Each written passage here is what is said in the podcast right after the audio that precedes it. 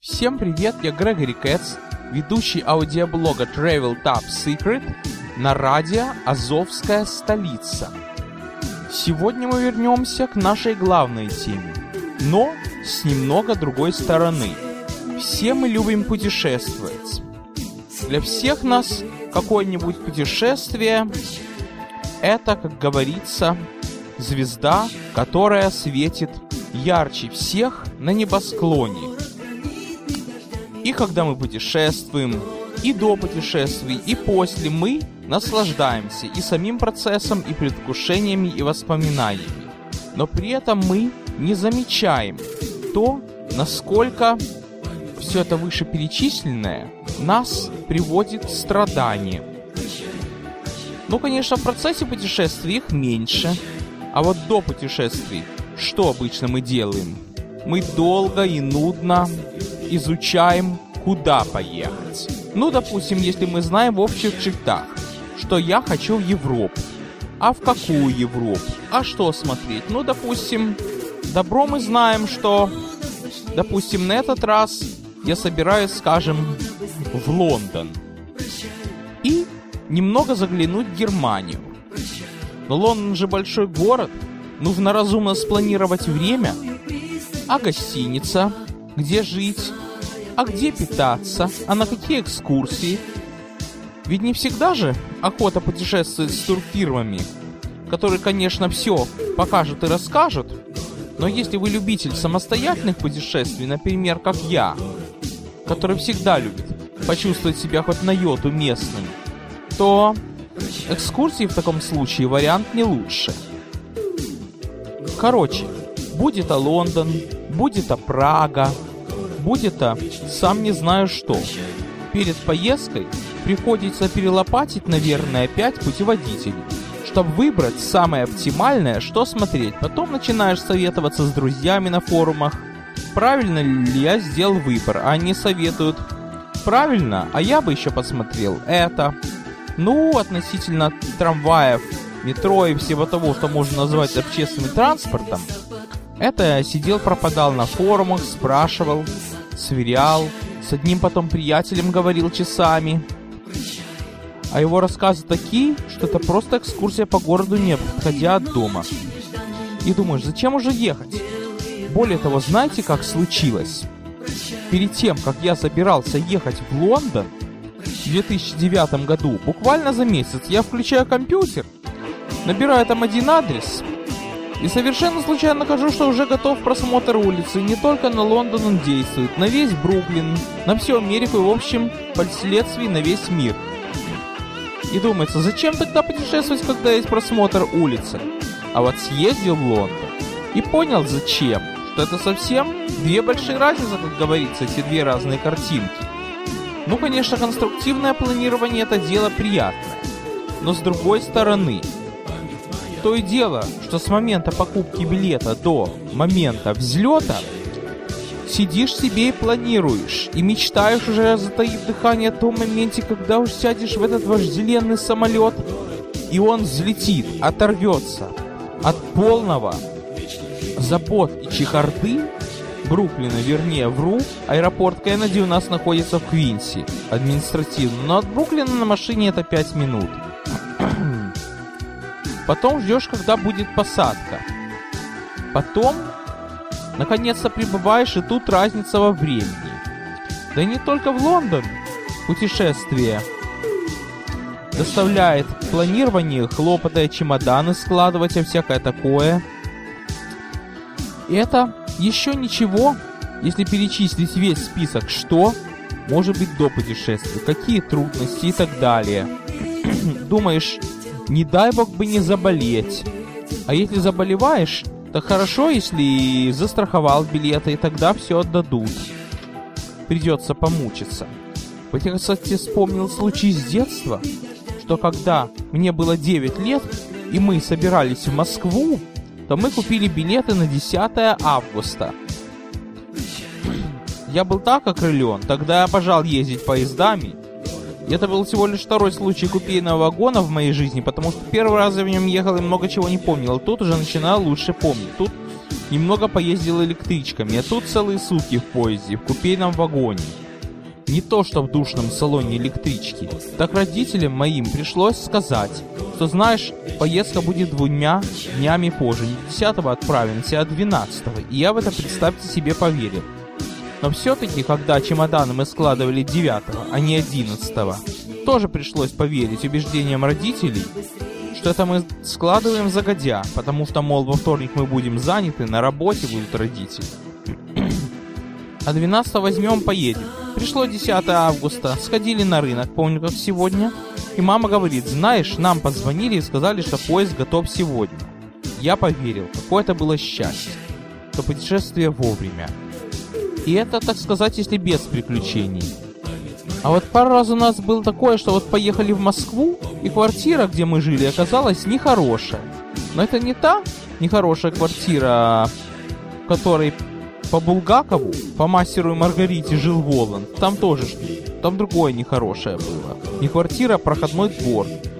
То же самое было, когда мы поехали в Одессу после десятилетнего перерыва. После того, как 10 лет пожили в Америке, мы поехали в Одессу и тоже не квартира, а проходной двор. И нам с 11 чемоданами пришлось срочно перебираться к друзьям. До этого пришлось обзванивать друзей, где нам можно жить и так далее. Это был цирк. Потом пришлось половину визита жить у одних родственников, половину у других. В следующий раз, когда мы поехали в Одессу, нам пришлось другое приключение. Ну, во-первых, самолет, когда вылетал из Нью-Йорка, опоздал на три часа. Это была компания Трансайра. Видимо, у них такой порядок, что они ждут. Подождешь в одном месте, другое опоздаешь. Бабка за детку, детка за репку. И это были те самые три часа, которые были предназначены для того, чтобы во Внуково ждать самолет в Одессу. За 35 минут еле схватили самолет, летящий в Одессу. Прибыли без багажа. Пришлось ехать с багажом. С гостиницей хоть мы не прогадали. Нашли хорошую гостиницу с хорошими условиями по рекомендации родственников. Но дело не в этом. Дело в том, что уже по самый конец визита я заболел. Видимо, где-то там прихватил какую-то инфекцию. Что делать? С одной стороны, родная Одесса. С другой стороны, столько поменялось уже другие поликлиники, другие врачи. Слава богу, я-то помню, какими лекарствами меня лечат и в каком случае. В Бруклине. У нас, допустим, лекарства не покупаются в аптеках, все строго по рецептам. А в Одессе все, шалтай-болтай, покупай. И вот мы до того на всякий случай купили. Вдруг что? Ну, спасибо, что лекарствами обзавелись. Но нужен же диагноз. Был правильно ли я лечусь? Потому что бывают случаи. Сам себе ставишь диагноз, покупаешь то, что есть, а доктор говорит, нет, ты тут не прав. У тебя нечто другое. Ну, пришлось где-то так долларов 30 на доктора позвать. То есть пригласить доктора. Ой, что говорю, потратить на доктора 30 долларов последние два дня в Одессе были, как говорится, псу под хвост. И это, как говорится, не единственные осложнения, которые могут возникнуть при путешествиях. Очень часто оказывается, что вы ожидали гораздо больше, чем вы видите. Например, когда я летел в Одессу, первый раз я подумал, ну Одесса, ну так 10 лет не был, ну так что-то изменилось, что-то нет, все равно это ничего нового. Приезжаю, какой класс! Как все празднично смотрится! Каким шармом меня Одесса встречает! И даже дома, которые не реставрировали, не штукатурили, выглядит очень аутентично. А через 11 лет, когда мы второй раз поехали, все это было отреставрировано. Тоже красиво, города меняются. А вот когда я поехал в Прагу в 2005 году, Конечно, я был очень удовлетворен тем, что там на трамваях поездил. Для меня это был трамвайный рай.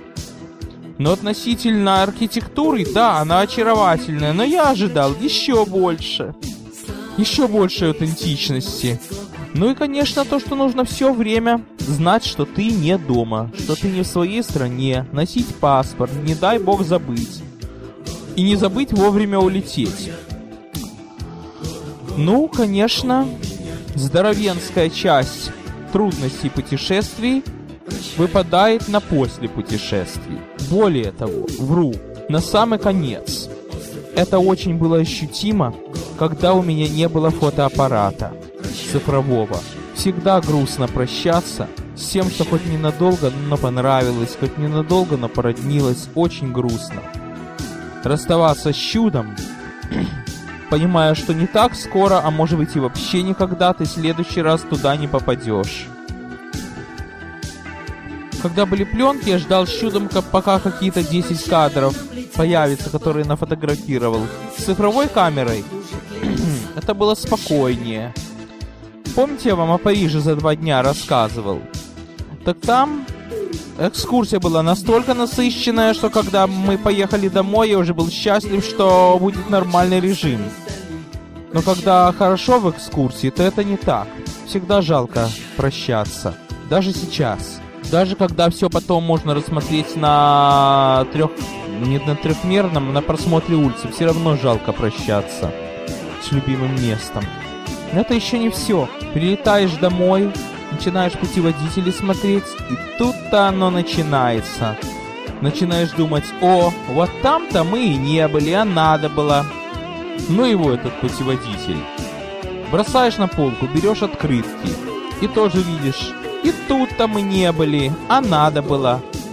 Потом идешь в трамвайный форум, смотришь рекомендации.